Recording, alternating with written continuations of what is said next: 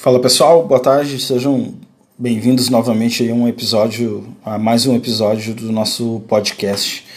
É, hoje é dia 27 do 11 de 2019 e estamos na semana da Black Friday, né? É, a famosa uh, semana de promoção aí do e-commerce. E eu gostaria de falar hoje, né, pegando o gancho da Black Friday, falar um pouquinho sobre um dos principais pilares do e-commerce, que é preço, certo?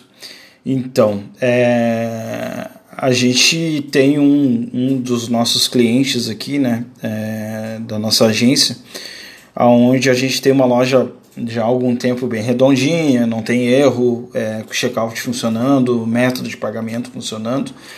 É, e aí a gente vinha fazendo algumas campanhas e essas campanhas elas não, não estavam né, é, performando conforme a gente uh, conforme o esperado, né, conforme a gente estava esperando que, que essas campanhas performassem. E, e a gente vinha analisando né, taxas de, de, de rejeição baixa, é, as pessoas, é, a gente colocou um, uma ferramenta é, para monitorar e filmar né, a navegação dos usuários. As pessoas navegavam pelas categorias, vinham os produtos e acabavam abandonando a, a, a navegação. Né. É, e aí a gente foi fazendo alguns testes, eliminando problemas de checkout, né, é, identificamos que não tinha problema de checkout, não tinha problema de método de pagamento e e, e, nenhum outro tipo de erro, e a gente chegou à conclusão de que é, muito provavelmente o problema que a loja estava tendo era preço, né? Um dos principais pilares aí do e-commerce, né? O preço e, e, e frete são duas coisas que que estão ligadas, né, direta, ligadas diretamente ao sucesso de, um, de qualquer é, projeto de venda, né, de qualquer e-commerce. É, e aí a gente vinha conversando, fazendo reunião, conversando com o cliente é, para validar a ideia. A gente vinha com a ideia de que o problema maior talvez fosse preço. E aí na virada do mês o cliente resolveu então é, baixar seus preços para Black Friday. Né? É, fez uma, pro, uma, uma promoção de Black Friday que não foi Black Friday, foi Week, Week Friday, né? É, foi um mês, é, uma semana é, e praticamente quase um mês, né, foram várias semanas e praticamente quase um mês de, de preços promocionais. É, teve um, preço, os preços foram baixos, uh, tiveram uma queda ali, ele colocou o preço quase que, que 50% é, menos do que o preço normal e, e bingo, né? É, a loja começou a converter e começou a ter vendas. Né? Os anúncios começaram a performar, os anúncios de Google, anúncios de Facebook, é, e as pessoas começaram a entrar, navegar e comprar de fato dentro da, dentro da loja, né? É, comprar da loja desse nosso cliente. Então, assim, é, tem que ter preço competitivo para estar na internet, né? É, tanto aí, é, né, eu não, não gosto muito, mas há um canibalismo aí é, dentro desse mercado do e-commerce, né?